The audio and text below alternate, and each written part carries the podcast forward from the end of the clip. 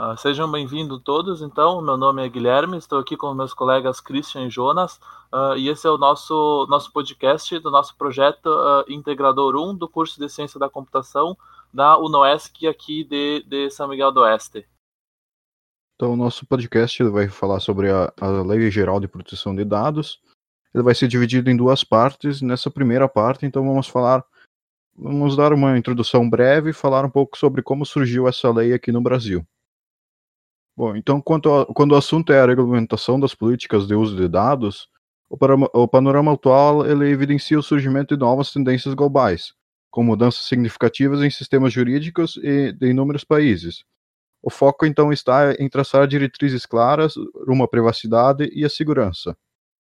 Então, além do fato do, do projeto de lei ter sido fruto de aglutinações de outras propostas que já há muito tempo vinham tramitando no, no, sobre o tema, os escândalos de privacidade do, do, Facebook, onde a empresa Cambridge Analytica utilizou os dados dos usuários para criar é, propaganda política mais assertiva na eleição do Donald Trump, também trouxe visibilidade para o assunto a segurança de dados e a privacidade então passaram a ser pautas recorrentes.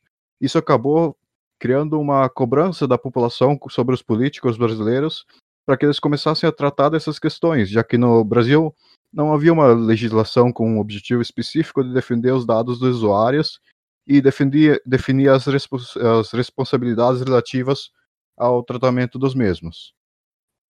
E também as investigações acontecendo no Brasil, várias instituições têm se dividido na defesa dos seus dados pessoais. E muitas vezes são as instituições de São Paulo que atuam nos casos, já que o estado onde geralmente as multinacionais têm sua sede, né? E no final de julho de 2019, então a Procon ela cobrou explicações sobre as coletas de dados do Face do Face App, né, do aplicativo em si, da Google App. E em 2018, o Ministério Público Federal de São Paulo, então ele processou a Microsoft por coletas de dados dos usuários sem autorização explícita. Também em julho, do, em julho o Ministério Público, então do Distrito Federal e territórios, como sinalizou um possível comércio entre órgãos públicos, onde o produto são os dados das pessoas é, obtidos através de informações pessoais, como as informações da Carteira Nacional de Habilitação, sem que houvesse então consentimento dos donos e que isso estaria violando o marco civil da internet e a própria LGPD. E o SERPRO então negou as acusações, alegando que disponibilizar por meio de um serviço e citando uma portaria do Ministério da Fazenda. Uh, a, a, Constituição, então, ela uh, descreve essa, essa lei como uma lei que dispõe sobre o, o tratamento de, de, de dados pessoais, Uh, inclusive nos, nos, meios digitais, uh, por pessoa natural ou por pessoa jurídica uh, de direito público ou privado. ela tem o, o, objetivo de proteger os direitos fundamentais de liberdade e de privacidade e o livre desenvolvimento da personalidade da pessoa natural. Em novembro de 2010, então, teve, o, teve início no Brasil o debate sobre essa, essa proteção de, de dados pessoais com o propósito de uh, elaborar uh, uma lei específica sobre o tema. até abril de 2011 foram colhidas manifestações por meio de um, de um blog mantido pelo, pelo Ministério da, da Justiça na plataforma Cultura Digital do Ministério da Cultura. Uh, o resultado desse primeiro debate, infelizmente, nunca, nunca chegou a ser enviado pelo Poder Executivo uh, ao Congresso Nacional.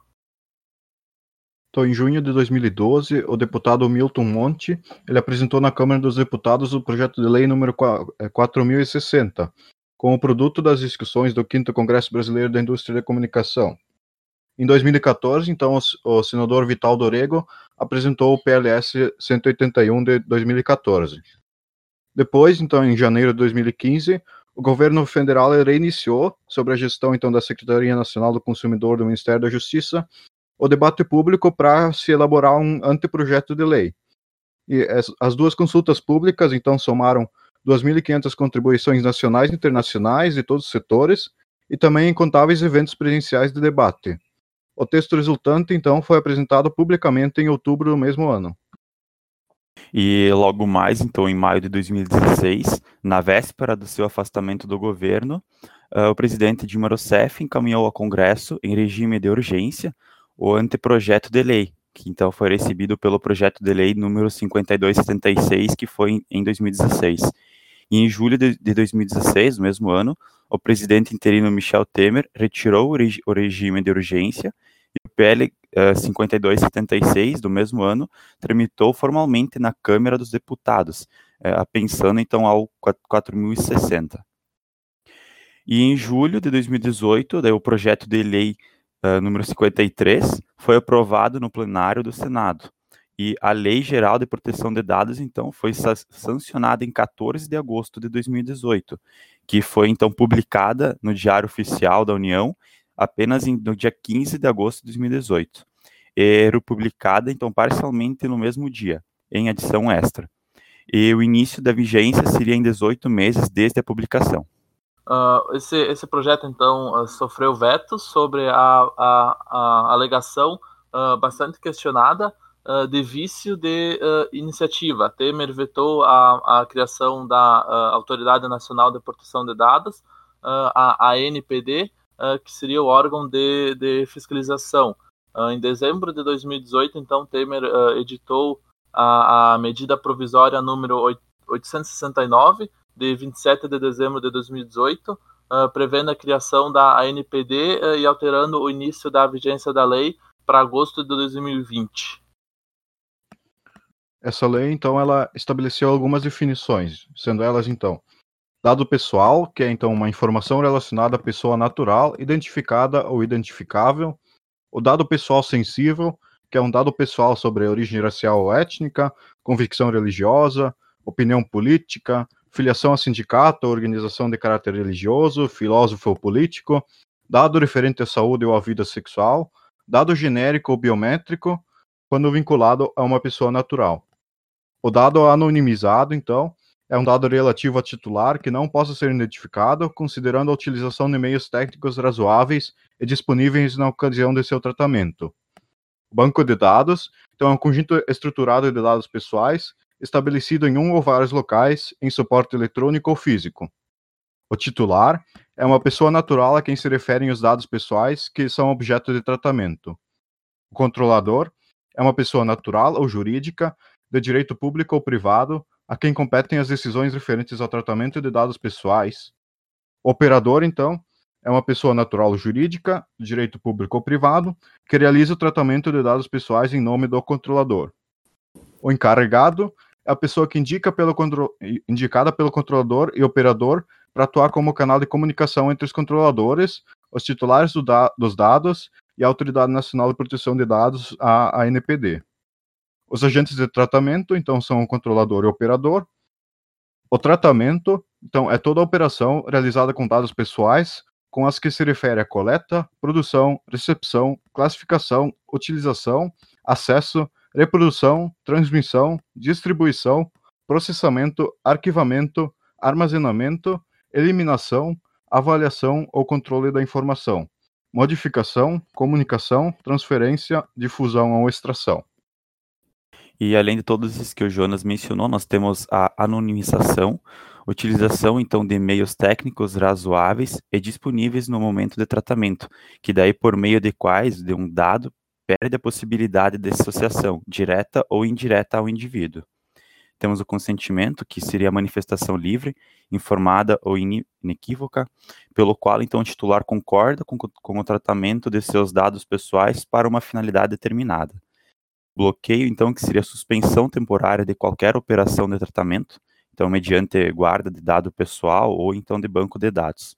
A eliminação, que seria a exclusão do dado ou do conjunto de dados armazenados em um banco de dados, independente então do procedimento empregado, a transferência internacional de dados, que no caso seria os dados pessoais para país estrangeiro ou organismo internacional no qual o país seja então membro, uso compartilhado de dados, que seria com a comunicação, a difusão, transferência internacional interconexão de dados pessoais ou então tratamento compartilhado de, de banco de dados pessoais uh, por órgãos e entidades públicas do cumprimento de suas competências legais, né? Ou então entre esses entes privados, né, que se reciprocamente com autorização específica para uma ou mais modalidades do tratamento, permitidas então esses entre em entes públicos ou entre entes privados, né? Uh, relatório, então, de pacto, que é a proteção de dados pessoais, uh, onde a documentação do controlador, que contém a descrição dos dados de tratamento e dados pessoais que podem gerar riscos às liberdades civis e aos direitos fundamentais, bem como as medidas, salvaguardas e mecanismos de mitigação de risco. Temos o órgão de pesquisa, onde esse órgão, entidade da administração pública direta ou indireta, ou até mesmo a pessoa jurídica de direto privado sem fins lucrativos, legalmente constituída sob as leis brasileiras. Concede, então, em fórum no país que inclua a sua missão institucional ou em seu objetivo social ou estatutário. A pesquisa básica e aplicada de caráter histórico, científico, tecnológico ou até mesmo estatístico. E, além disso, temos a autoridade nacional, que seria o órgão da administração pública responsável por zelar, implementar e fiscalizar o cumprimento desta lei em todo o território nacional. Uh, em seu, em seu uh, artigo 18, então a, a LGPD ela traz os, os direitos dos, dos titulares de, de, de, dados pessoais, no caso. Uh, os, os, titulares poderão solicitar a qualquer momento uh, a confirmação da existência de, desse, desse tratamento, uh, o acesso aos seus dados, a correção de, de, de dados incompletos, uh, inexatos ou desatualizados, a anonimização, bloqueio ou eliminação de, de, de dados tratados em desconformidade com a LGPD, a portabilidade dos dados a outro fornecedor de, de serviço ou produto, a, a eliminação dos, dos, dados pessoais tratados com o consentimento do titular, uh, informação das, das, entidades públicas e privadas com as quais o, o controlador realizou o uso compartilhado de dados, uh, a informação sobre a possibilidade de não fornecer consentimento e sobre as consequências da negativa, a revogação do consentimento, a oposição ao tratamento realizado com fundamento em uma das mais hipóteses de dispensa de consentimento, em caso de descumprimento ao disposto na lei, e a revisão de decisões automatizadas. Uh, então, essa foi a primeira parte do nosso podcast e espero vocês na nossa segunda parte.